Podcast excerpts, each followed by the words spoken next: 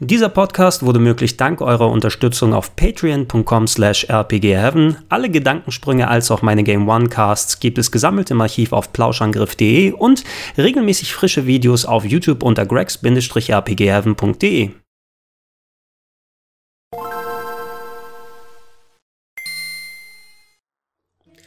Schönen guten Tag und herzlich willkommen zu Gregor testet das Remake von Shadow of the Colossus auf der PlayStation 4. Wenn ihr im letzten Jahr euch die Videos hier auf dem Kanal noch angeguckt habt, ähm, dann werdet ihr zu den Videos ab heute einen einigermaßen großen Unterschied feststellen, denn ähm, ich habe nicht nur meine Wohnung umgebaut, so ganz fertig bin ich noch nicht, aber es ist gut im Gange. Ich habe auch an meinem Aufnahmeequipment gefeilt und meine alte bewährte Webcam größtenteils in äh, Rente geschickt und stattdessen auf ein neues äh, Camcorder-Setup umgebaut, äh, mit dem ich äh, nicht nur mit besseren Lichtverhältnissen, sondern auch mit einer besseren besseren Framerate aufnehmen kann. Also 1080p at 60 ist jetzt möglich. Und das passt wirklich wie die Faust aufs Auge auf das, was wir heute machen wollen, denn Shadow of the Colossus mit dem Remake hat endlich auch den technischen Rahmen bekommen, den das Spiel seit langen Jahren verdient hat. Und äh, wir werden auch ziemlich inflationär gleich mit äh, Ingame-Footage umgehen, denn ich habe äh, mir von der Arbeit eine PlayStation 4 Pro ausgeliehen, um euch das Spiel entsprechend in 1080p at 60 präsentieren zu können. Und äh, ich hoffe, dass es für die Leute, die dann ab dem 7.2., wo das Spiel offiziell zu haben ist, zumindest ein kleiner Appetitanreger ist, um zu sehen, hey, lohnt sich das für mich, wenn ich Shadow of the Colossus kenne oder auch ähm, lohnt sich das für mich, selbst wenn ich das Spiel nicht kenne. Was ich heute nicht machen möchte, ist es stundenlang zu schwadronieren über Shadow of the Colossus, obwohl man das machen könnte, denn dieser Titel wurde bereits wirklich äh, ad nauseum ja, besprochen. Wirklich, äh, es gibt zig Reviews, zig Analysen, die tiefer reingehen äh, über den Meta-Kommentar, den das Spiel ablässt und, und was auch immer die Entwickler bei Team Ico damit erreichen wollten. Ich werde natürlich ein bisschen was über das Spiel erzählen, aber mir geht es heute ein bisschen mehr über das Remake. Deshalb, um es äh, vorneweg wegzubekommen, Shadow of the Colossus ist der mittlere Teil sozusagen der bisherigen drei Releases, die das äh, Team Ico gemacht hat. Ähm, ein, ja, ein recht ich will nicht langsam arbeitendes Team sagen, aber ein sehr sorgfältig arbeitendes Team rund um äh, den ziemlich einzigartigen Designer Fumito Ueda, die im Auftrag von Sony ähm, drei Spiele bisher produziert haben, etliche davon wirklich mit sehr, sehr langer Entwicklungszeit. Das, was wir heute besprechen, Shadow, ist tatsächlich das, was am schnellsten entstanden ist. Äh, sowohl Ico auf der PlayStation 1 gestartet und dann auf der PS2 released, ein sehr atmosphärisches Action-Adventure, was ich persönlich ein klein wenig überbewertet finde, aber nichtsdestotrotz natürlich noch ein toller Titel ist, hat wirklich mehrere ja, Jahre gebraucht, eine Generation, bis es fertig geworden ist. Von Last Guardian brauche ich gar nicht erst anfangen. Dazu gibt es vor allem ja auch ein Review hier auf dem Kanal, was ihr euch angucken könnt. Ähm, Shadow of the Colossus war das mittlere Game von Team Ico, ist, äh, es müsste 2005, 2006, lasst mich nicht lügen, so rausgekommen sein. Das könnt ihr gerne noch mal kurz nachchecken, aber so Mitte des letzten Jahrzehnts auf der PlayStation 2 und äh, ist damals so ein klein wenig das Gegenstück zu Ico gewesen. Das hatte nämlich ja fast schon so einen Action-Adventure-Charakter, Marke Legend of Zelda, aber der Fokus äh, war mehr wirklich auf das Rätseln, Puzzeln, Welterkunden. Es gab zwar da auch Kämpfe, die man machen konnte, allerdings äh, ging es mehr darum, irgendwelche Schattenfiguren mit Stäben zu klopfen, dass sie äh, Jorda, das Mädchen, was man beschützen möchte und an der Hand nimmt, als äh, Hauptcharakter Ico äh, dort nicht äh, in, in die Ab Gründe der Hülle äh, wegziehen zu lassen. Es hatte aber so gut wie keine Bosskämpfe. Ne? Und das ist natürlich etwas, was gerade für so Action-Adventures und Zelda-mäßige Titel gang und gäbe ist. Ähm, ich fand damals das Shadow of the Colossus im ersten Blick so das, das, die zweite Hälfte des Gegenstückes. Denn Shadow of the Colossus ist quasi ein Spiel, was nicht den Level Action-Adventure-Puzzle-Part hat, sondern nur die Bosskämpfe. Es ist quasi sowas wie ein Boss-Rush-Game. Äh, man hat es mit 16 riesigen namensgebenden Kolossen zu tun Personen, die in einer, ja, heutzutage wird man Open-World-Umgebung sagen, herumwandern. Und äh, Ziel des Spiels ist es, dass man da herumläuft, ähm, herausfindet, wo sich diese äh, Kolosse gerade befinden in dieser Open World, zu ihnen hinkommt und die dann nach Möglichkeit, äh, ja, durch clevere Taktiken und erkennen, was die Krux dahinter ist, äh, zu legen und zu besiegen. Ähm, und äh, das muss man machen. Es gibt bei Shadow of the Colossus so kleine Story Parts, aber was jetzt so Cutscenes angeht und äh, Voice Acting, das ist zwar vorhanden, aber ist sehr limitiert und spärlich eingesetzt. Äh, Grundgedanke der Story ist das Hauptcharakter Wonder, äh, seine, ja, ich glaube, wurde geklärt im Spiel konkret, was es ist, seine äh, Geliebte, seine Schwester, was auch immer es sein sollte, ein verstorbenes Mädchen äh, mit sich trägt zu einem Altar an einem abgelegenen Ort und äh, da äh, sich quasi wünscht oder die Möglichkeit sieht, sie wiederzubeleben und äh, zu diesem Zweck aber äh, einen Pakt eingeht mit einem körperlosen Wesen namens Dorman, das mit einer Stimme spricht und ihm äh, aufträgt, hey, wenn du willst, dass ich deine allerliebste äh, da wieder ins Leben zurückführe, dann musst du diese 16 Kolosse für mich töten. Ein weiteren Grund wird nicht genannt. Äh, und äh, ja, man selbst mit einem magischen Schwert, was man dabei hat, was einem hilft, die Kolosse zu finden, indem man das quasi als Echolot verwendet, äh, womit man dann Strahlen sieht, in welche Richtung man ungefähr losreiten muss mit seinem Pferd. Argo, was auch mit dabei ist und natürlich Wanda selbst, der äh, sehr gute Greifähigkeiten hat. Ja, das muss er auch haben, wenn er diese großen Kolosse besteigen will und einen unzerstörbaren Willen, quasi stoisch durchzugehen und alles zu besiegen. Ja, das ist alles, was man da braucht. Und das Spiel selber ist im Grunde auch das, was, was ich bisher ausgesagt habe. Du bist dann für Koloss nach Koloss nach Koloss. Du startest immer vom Tempel aus und äh, wirst dann in die eine oder andere Richtung geschickt. Es ist teilweise ein bisschen knifflig, ähm, diese Kolosse zu finden. Die Welt ist für heutige Verhältnisse, das habe ich jetzt gemerkt, wo ich es nochmal gespielt habe. Das letzte Mal, wo ich es durchgespielt habe, war zu PlayStation 2 Zeiten. Damals eine schöne Importversion geholt, die heute, glaube ich, bei Etienne, dem Kollegen, liegt, wie so viele meiner Spiele. Vielleicht gibt es mir ja irgendwann mal zurück. Ähm, aber damals kam mir die Welt einigermaßen groß vor. Heute wirkt sie ein bisschen kleiner, gedrängter, einfach weil es so viele mehr Spiele gegeben hat, die größer und äh, aufwendiger gewesen sind. Wenn jemand von Horizon Zero Dawn oder Zelda Breath of the Wild kommt, wird sie ein bisschen kleiner wirken. Aber es ist eine sehr schön designte Welt mit äh, wirklich äh, hübschen Locations. Also auch damals galt das schon für das PlayStation 2 Original ähm, und jetzt noch viel mehr für das Remake gehe ich gleich nochmal in den grafischen Details darauf ein.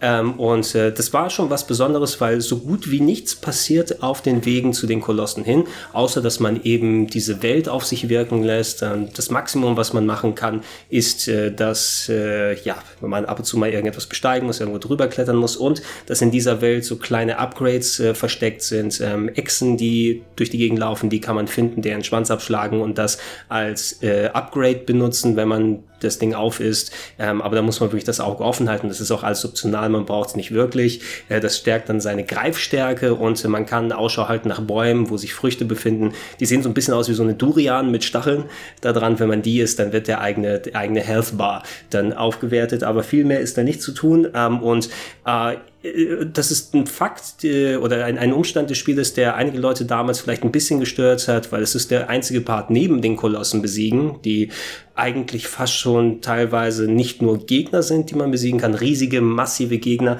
sondern auch äh, fast schon kleine Level in sich selbst, die äh, auch, auch Plattformen bieten und, und äh, eigene Lösungswege, die darüber hinausgehen, dass man einfach den Schwachpunkt sucht und drauf reinhaut. Darauf kommt es letzten Endes immer an bei den Kolossen, aber es ist auch ein kleines Puzzle in sich, wie man sie lösen muss. Ähm, das war eine ziemlich coole Sache, fand ich aber damals, dieser, dieser Ruhepunkt, dieser Kontrapunkt gegenüber der Action, äh, mit der wirklich fantastischen Musik von äh, Ko Otani, einem japanischen Musiker, einer meiner meistgehörten und Lieblingssoundtracks äh, aller Zeiten bei Shadow of the Colossus, einfach sehr stimmungsvoll, einnehmend, äh, emotional, also großartig perfekt, wie die Faust aufs Auge hat er gepasst und äh, fand ich sehr, sehr, sehr gut.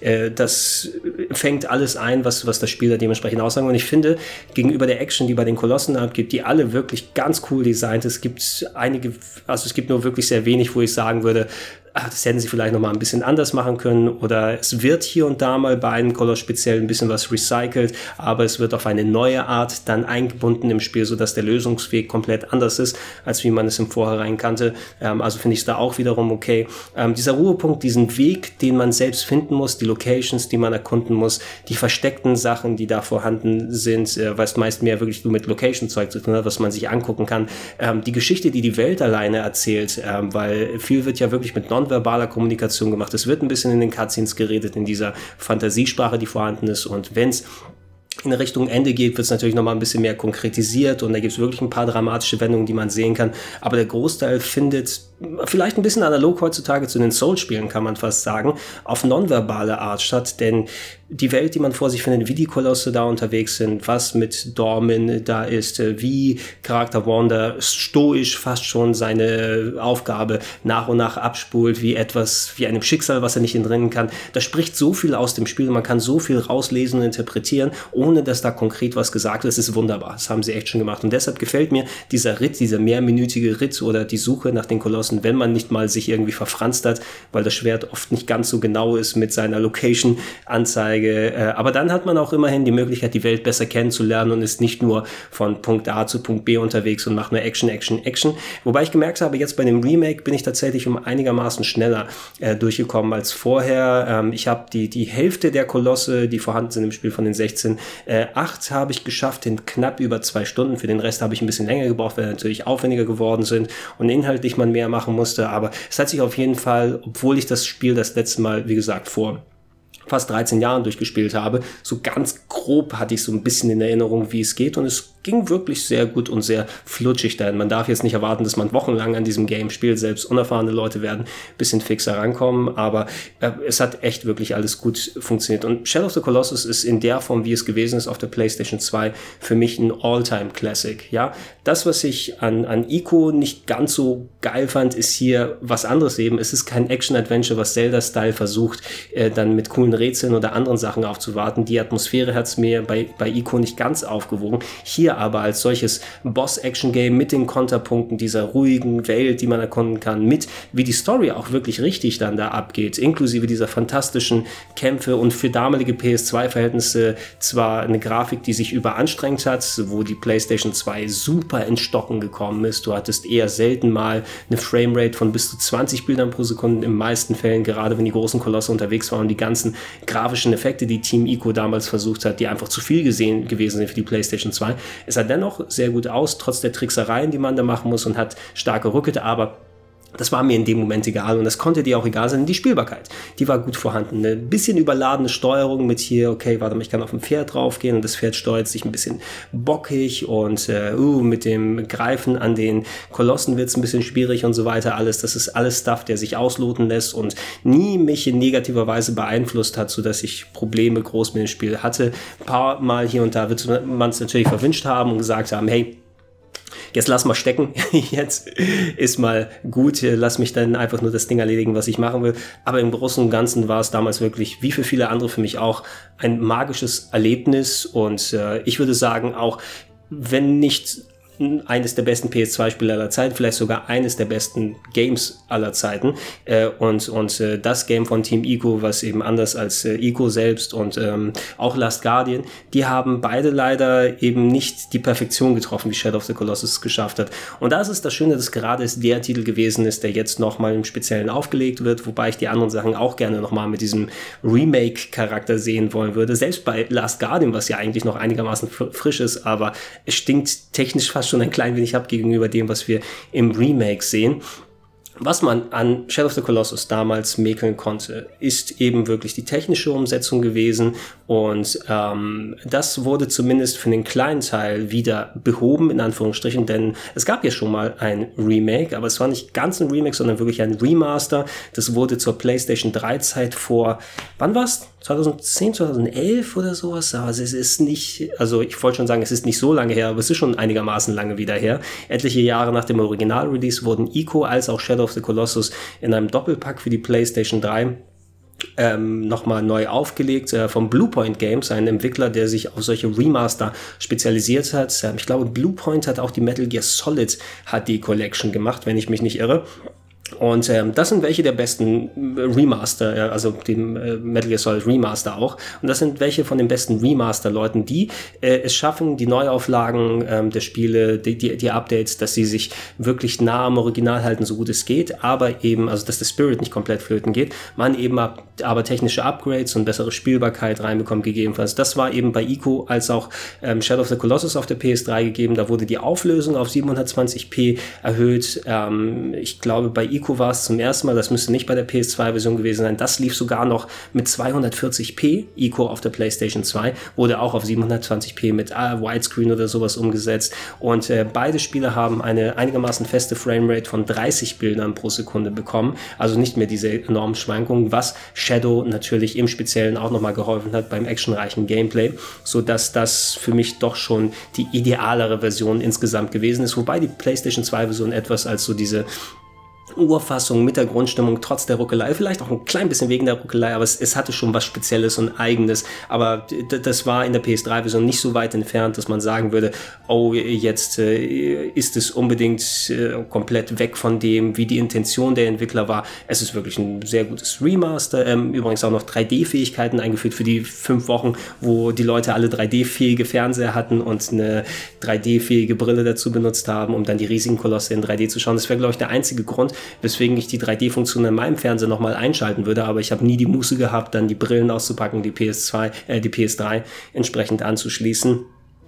Das sollte für lange Zeit eben ein bisschen das, das letzte Lebenszeichen gewesen sein, bis wir etliche Jahre später, ähm, Ende 2016 war es ja, ne, äh, wo wir endlich nach vielen, vielen Jahren The Last Guardian bekommen haben, was auch ebenfalls ein tolles Spiel gewesen ist, aber mit Fehlern. Äh, wir haben dann, das äh, ist auf der E3 gewesen. Ne? Ich war auf der E3 im letzten Jahr äh, bei der Sony-Konferenz in LA äh, und habe da die ganzen Ankündigungen gesehen, inklusive Shadow of the Colossus für die PlayStation 4 und jetzt nicht in einem Remaster, nicht einfach das alte Spiel genommen und nochmal aufgeploppt, sondern wirklich in einer in einem Remake, in einem Komplett-Remake in Full HD in bis 4K und entsprechend äh, alles nochmal vom Bluepoint komplett vom Boden auf neu entwickelt. Ähm, die hatten ja schon die Erfahrung mit dem Spiel gemacht, dadurch, dass sie das Remaster äh, vor etlichen Jahren gemacht haben. Und ähm, auch wenn es ein westliches Team ist, ähm, ich glaube nicht, dass da so ultra viel Input von den Originalentwicklern von Team Ico gewesen sind. Ähm, ich müsste dann nochmal gucken,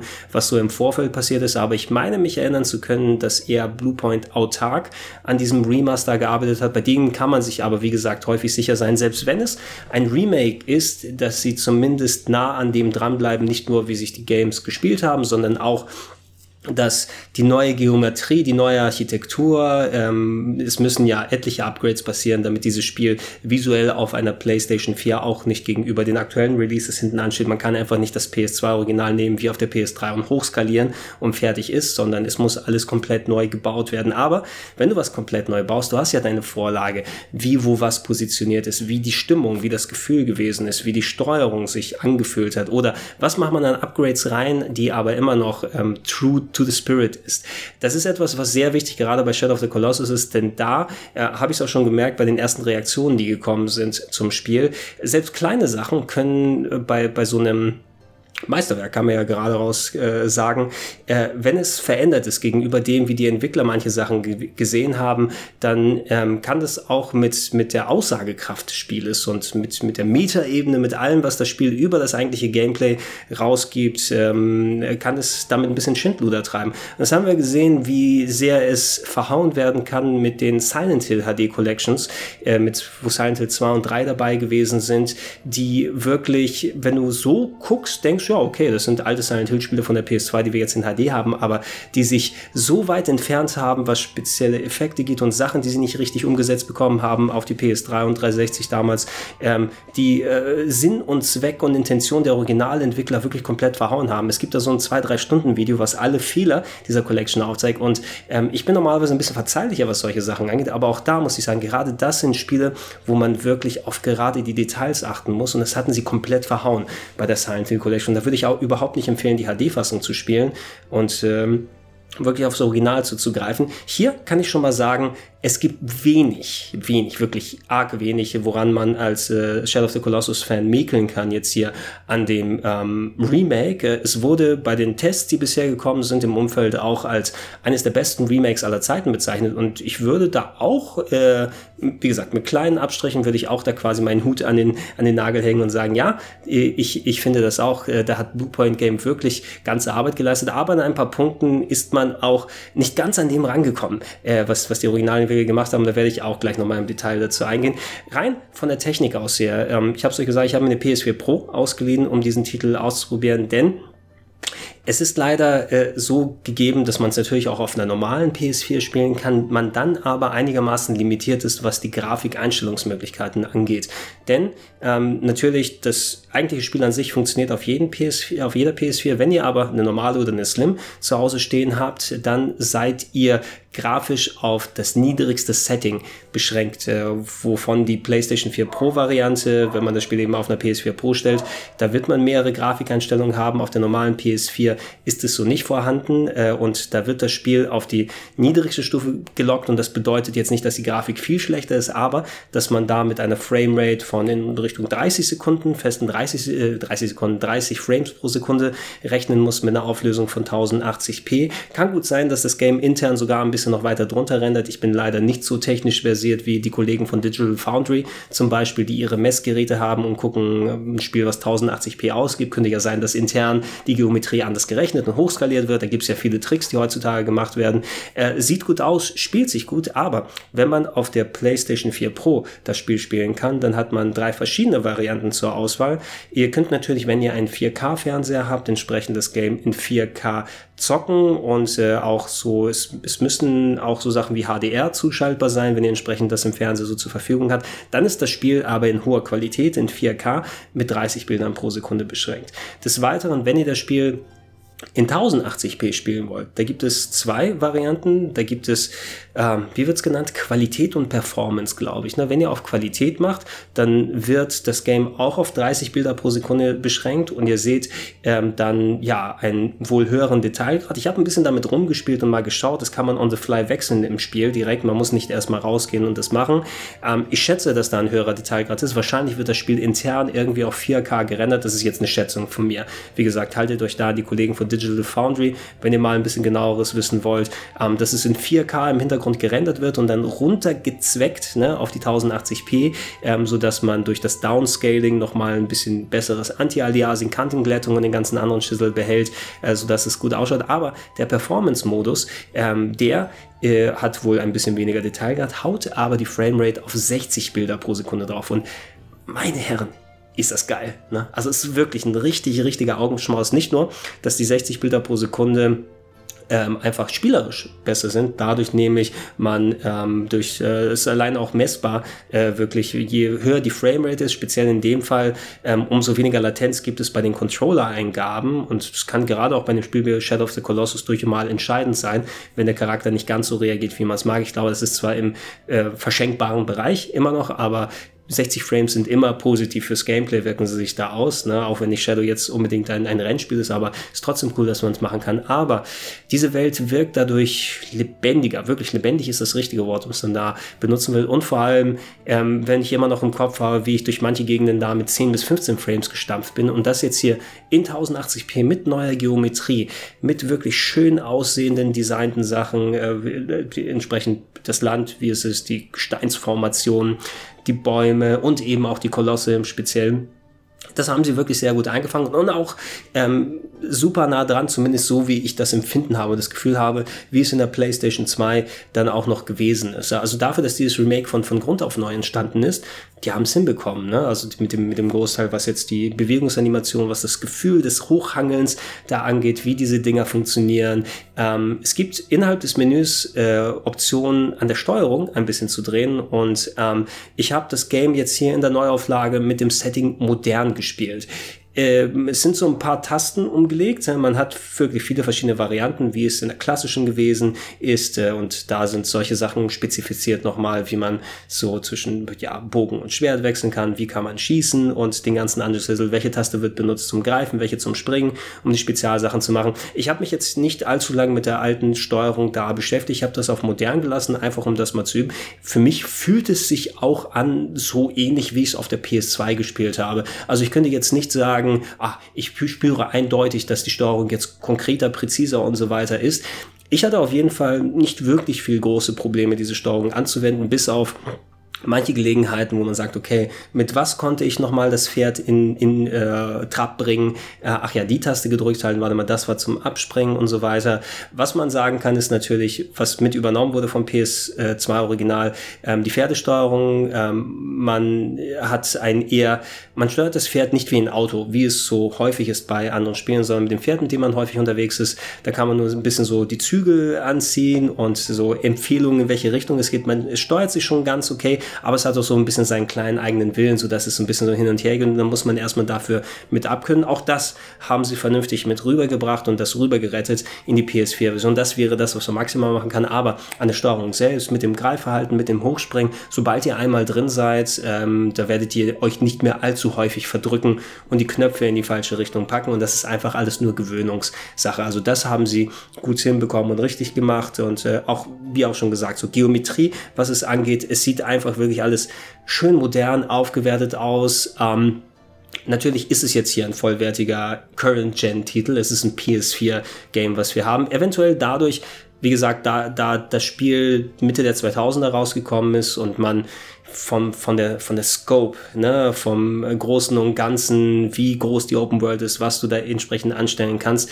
Es wirkt eben ein klein wenig intimer als die großen Open World-Titel, die man heutzutage hat. Vielleicht erinnert einen das noch mehr an die PlayStation 2-Ära. Aber das wäre das Einzige, wo ich sagen würde, dass der Titel in der Hinsicht veraltet veraltet in Anführungsstrichen wirkt, ähm, spielt sich so gut wie eh und je und es hat, finde ich, nur wenig, wenn dann sehr wenig vom äh, alten Charme hier verloren, wenn es irgendwo was verloren hat. Und äh, jetzt kommen wir in den Nitpicking-Bereich. Ach übrigens, Musik ist genau die gleiche, soweit ich es gehört habe. Ich habe den Soundtrack x-fach gehört, der wurde einfach reingepackt, also auch Sprachausgabe hört sich eigentlich auch sehr ähnlich an zum Original. Ich glaube nicht, dass da groß neu eingesprochen wurde für die Leute, bevor wir den Part vergessen, haben sie alles tippitoppi gemacht. Jetzt geht's wirklich in, in den Nitpicking-Part, und wo man sagen würde, okay, das sind jetzt Sachen, das hört sich an, du störst dich wirklich daran und das könnte dein Problem sein. Aber Shadow of the Colossus ist eben, was so die, den Subtext angeht und was man aus diesem Spiel herauslesen möchte, wirklich auf einer Stufe mit Games wie Silent Hill 2. Äh, und, und da ist eben ein Autor dahinter dran gewesen mit, äh, oder die Autorin, ne, äh, das ganze Team Ico, nicht nur äh, dann der Fumito Ueda. Da sind Intentionen und Ideen reingeflossen, ähm, die eben durch manche Veränderungen nicht ganz exakt wiedergegeben können. Und manchen könnten sich wirklich im ersten Punkt an der Framerate stören. Ähm, die Diskussion kam damals zum PS3 Remake auf, was dann eben auch nur die 30 Bilder pro Sekunde sagen und da auch alle gesagt haben, was? Die PS3 schafft das Game nicht in 60 Bildern pro Sekunde. Wahrscheinlich war es wirklich so eine technische Sache, dass es nicht schaffen konnte. Ähm, damals wurde gesagt, äh, die Intention der Entwickler war es, das Spiel nicht schneller als 30 Bilder pro Sekunde äh, laufen zu lassen, um quasi ein bisschen diese kinofilmmäßige Distanz zu haben. Ne? Ihr wisst ja, Filme im Kino, ähm, die laufen ja mit 24 Bildern pro Sekunde ähm, und das hat entsprechend eher diesen, ja, nicht Live-Fernseh-Touch. Wenn ihr Fußballübertragungen oder Spielshows oder sowas seht oder Soap-Operas, die haben ja durch diesen 50 bis 60 Bilder pro Sekunde Flüssigung. Das, was wir jetzt hier auch haben übrigens mit dem Bild hier, dadurch, dass ich die Bewegungen hier machen kann, ähm, dadurch wird, weil es so ein gelerntes Gefühl ist für die Leute, ne? im Kino hast du ja diese geringere Framerate, wo alles ein bisschen distanzierter wirkt, ein bisschen irrealer, dass man mehr sich äh, darauf versteifen kann und, und quasi in diese Welt versinken kann, weil es etwas ist mit ein bisschen Distanz betrachtet. Wenn aber dieser flüssige Framerate dazu kommt, dann ist man ein bisschen realistischer will das rüberkommen und auf einmal funktioniert vielleicht nicht mehr die künstlerische Distanz wie gedacht. Das beste Beispiel ist dafür ähm, die Hobbit-Filme, die es ja auch mit dieser High Framerate gegeben hat. Da waren es nicht ganz 60 Bilder pro Sekunde, sondern es war ja diese 48 Bilder, was es schon gereicht hat, dass man diese flüssigen Bewegungen gehabt hat, was ich auch sagen muss, obwohl ich ein Proponent von Framerate bin, gerade äh, was, was so Spiele angeht und alles, finde ich es auch immer sehr cool, wenn es wirklich dann mit 60 Bildern pro Sekunde läuft. Hier bei dem Film war es aber so gewesen, dass ist dadurch quasi so ein, ein äh, Erzählmittel weggenommen hat, der Filme. Denn gelernt ist bei allem, wenn du diese flüssigen Bewegungen hast, es ist eher der Live-Charakter, der Fernsehcharakter. Ich will nicht jetzt hier dieses Billige oder sowas damit reinnehmen, dass es billiger wird. Es wirkt einfach mehr, äh, dieses, dieser kleine Funke Magie, diese Distanz, die ich gemeint habe, wird dadurch weggenommen. Dieser Schleier wird so leicht gefüllt und man kann, äh, das, bei vielen, ne? bei einigen wird es wahrscheinlich nicht sein, aber viele Leute, die sich dementsprechend beschwert haben und deswegen deswegen sehen wir auch nicht mehr so viele solch geartete Sachen im Kino. Ähm, ist es eben dieses Suspend of Disbelief. Ne? Man kann sich nicht mehr komplett fallen lassen in diese Filmwelt und, und das mitnehmen und äh, hinterfragt auf einmal Sachen, oh, der Hobbit sieht aber komisch aus, oh, das ist jetzt der Effekt oder was ist jetzt hier los? Und auf einmal wird man mit einem ganz komischen Gefühl hinterlassen, nicht dieses, man sieht einen Film und ist der Zuschauer und kann sich da reinsaugen lassen, sondern man wird davon immer abgelenkt und hat jetzt mehr so ein Mittendrin-Gefühl, was nicht gut passt für die filmische Distanz, die da sein muss. Und das, ähm, da hatte ich auch wirklich die Befürchtung bei Colossus Colossus. Ich war eigentlich okay damit, dass wir auf der PS3 die 30 Bilder pro Sekunde haben, weil genauso diese, diese leichte Distanz, ja, dieses leicht filmische, dieses, äh, wir sehen eine, eine Fabel oder sowas vor uns, ne, und man kann sich darin fallen lassen. Es war wirklich was Kinomäßiges, was Filmisches, was Emotionales, was da vermittelt wurde. Und das hätte eventuell was sein können, wenn diese wenn dieser Schleier gelüftet ist, ja, wenn diese, diese Grenze durchbrochen ist, dass es eventuell nicht mehr so funktioniert. Und ich muss jetzt sagen, aber mit den 60 Bildern, wie ich es beim Remake gespielt habe, das war zum Glück nicht der Fall, weil es bleibt immer noch ein Videospiel. Ne? Es ist irgendein äh, ein Game, wo du ja aktiv partizipierst dann dabei. Und man hat ja vor allem auch die Möglichkeit, auf 30 runterzuschalten, wenn man möchte. Also für all die Puristen ist das so noch vorhanden, so dass man eigentlich da sich nicht wirklich groß beschweren mag. Aber das ist die Option drin ist, das mit 60 Bildern pro Sekunde zu spielen. Ähm, es packt mich tatsächlich ein klein wenig näher an dem, mich mehr mit Wander da rein zu versetzen und, und entsprechend durch das Abenteuer durchzugehen, als denn äh, das von ein bisschen weiter weg zu betrachten. Äh, und vor allem, ja, wenn ich Aktion selber mache, ich steuere das Spiel, ich will mich hereinversetzen, das finde ich ist auch ein unschätzbarer Faktor, den man noch dazu packen kann. Also ich denke, es wird im Endeffekt äh, auf, auf beiden Lagern Proponenten geben, die sagen, hey, ich will diese leichte Distanz, die, die 30 Bilder pro Sekunde, die langsame Framerate ausdrücken, gegenüber den 60 Frames behalten, dann mache ich das. Aber ich muss sagen, es fühlt sich besser an, steuert sich besser. Jedes Mal, wo ich zum Testen auf die 30 Bilder pro Sekunde zurückgepackt habe, ich gedacht, mir fehlt ja was. Ich möchte wirklich wieder dieses Mittendrin-Gefühl dabei haben. Und mich hat's nicht so gestört, dass diese leichte Distanz da weg war. Das Film, das, also das filmische und träumerische und fabelmäßige wurde dennoch erhalten, weil es eben ein Videospiel ist. Es ist kein selbstablaufender Film. Wenn es ein Animationsfilm wäre, würde ich eventuell anders darüber denken. Aber da es ein Videospiel ist, fand ich super und wie gesagt, ich komme nicht umhin. Ich habe euch wahrscheinlich etliche mega viel Footage zum Titel hier gezeigt, die es auch dementsprechend so weitermacht. Der zweite Punkt, und das wird ultra nitpicky hier, ähm, zum aktuellen Zeitpunkt, vielleicht ist es etwas, was gepatcht wird, das ist eine Sache, die wirklich so die Hardcore-Community ein bisschen gespalten hat, ist das Gesicht. Ist das Gesicht von Wanda. Ähm, auf der PlayStation 2 hat Wanda, der Hauptcharakter, einen recht ein, eingebrannten, recht stoischen Gesichtsausdruck gehabt. Ist natürlich alles ein bisschen so stilisiert, anime-mäßig, aber so wie der Charakter rübergekommen ist, war für mich das Gefühl immer ähm, so vor allem, wie auch das Spiel abgelaufen ist. Da haben wir eine Person, die wirklich stoisch und äh, zielorientiert äh, daran arbeitet und, und das Ziel erreichen will, das eigentlich unmögliche Ziel, dass seine, seine Geliebte äh, potenziell Geliebte da wieder ins Leben zurückgeführt wird und da auch, selbst wenn er Sachen hinterfragt, seine Aktionen, die da passieren, die Kolosse, die er umbringt, was, die einem eigentlich nichts getan haben, er trotzdem seine Aufgabe macht und eventuell eigene Emotionen hinten dran stellt. Das hat dieses simple Gesicht wirklich auch vernünftig weitergeführt. Ne? Wenn du da kämpfst und nicht wirklich dann ab und zu mal hat man hier Reaktionen durch Kopfbewegungen alles bekommen, aber da war nicht so riesig viel animiert, was man mitnehmen kann. Das haben sie ganz gut getroffen. Und es gab auch noch diesen Effekt, je mehr man das Spiel gespielt hat, umso ja, dreckiger ist das Gesicht der Charakter geworden, als ob er ähm, durch seine Aktionen irgendwie verrot korrumpiert wurde. Das war so ein ganz, ganz subtiles Detail, ne, was vielen Leuten auch im Nachhinein erst aufgefallen ist. Und das haben sie wirklich toll gemacht. In dem neuen Spiel, äh, es tut mir leid, Bluepoint, aber das aktuelle Gesicht so zum Aufnahmezeitpunkt dieses Videos, das ist verhunzt. Ja? Er hat so einen aufgerissenen Augenblick, äh, ja, also der Blick mit den Augen ist so, man, man hat ein realistischeres Gesicht modelliert, man hat da ein bisschen mehr Animationen reingetan. Auf einmal hat Wanda jetzt weit aufgerissene Augen gefühlt, er so, oh Gott, I've seen things. So sieht er immer aus, ne? Und auch dezent animiertes Gesicht, ein paar Pausbäckchen dazugekommen und es ist nicht mehr gefühlt dieser Warner, wie man ihn gehabt hat. Man hat ja häufiger bei so Remaster immer so ein bisschen Probleme mit den Gesichtern gehabt, ne? Höhere Auflösung, lass uns das Charaktermodell neu machen, aber wie kriegen wir das Gesicht wieder so hin, wie es gewesen ist? Und das hatten wir bei Final Fantasy X in den HD-Remastern so, dass die, kann man fast schon objektiv sagen, die Gesichter nicht an dem rangekommen sind, wie es zur PlayStation 2-Ära gewesen ist. Und ein aktuelleres Beispiel ist äh, Tomb Raider, äh, also das Tomb Raider Remake von 2013, glaube ich war es, ne? Äh, wo man mit den HD-Fassungen immer wieder auch mit Patches auf einmal das komplette Gesicht von Lara Croft verändert hat, dass man die Frau gar nicht mehr wiedererkennt gegenüber dem, wie es vorher gewesen ist. Das war auch ein bisschen sehr weird. Und hier ist es etwas, vor allem, was eben diese Sachen, die ich gesagt habe, nicht mehr wirklich transportiert. Also das Glück ist, man sieht das Gesicht nicht allzu häufig, weil man hat wirklich selten den Blick, dass du den aber von vorne siehst und wenn dann in den Cutscenes, da ist es auch einigermaßen in Ordnung, aber ähm, es ist schon ein störendes Element, gerade wenn du darauf achtest und die Reaktion, die ich im Internet gesehen habe, war, dass tatsächlich ein paar Leute hingegangen sind und gesagt haben, tut mir leid, das bringt für mich komplett das Remake um ne? und ich werde kein Geld dafür ausgeben für diese Schande und also wenn die da nichts machen, das ist, so viele Sachen haben die richtig gemacht, aber das falsch Blue Point Game, das geht überhaupt nicht finde ich, ist eine Überreaktion. Also wirklich für etwas, was so gering da vorhanden ist. Aber auf der anderen Seite bin ich wirklich auch in diesem kleinen Pedantenmodus da drin, wo ich sage, ach Leute, ihr habt alles so gut gemacht und ausgerechnet das hier, was so wirklich eine kleine, aber integrale Sache gewesen ist des Spiels, dass ihr das Gesicht, wie es die Emotionen transportiert, nicht ganz hinbekommen habt und da über diesen Derpy-Typen hinbekommen, reingepackt hat.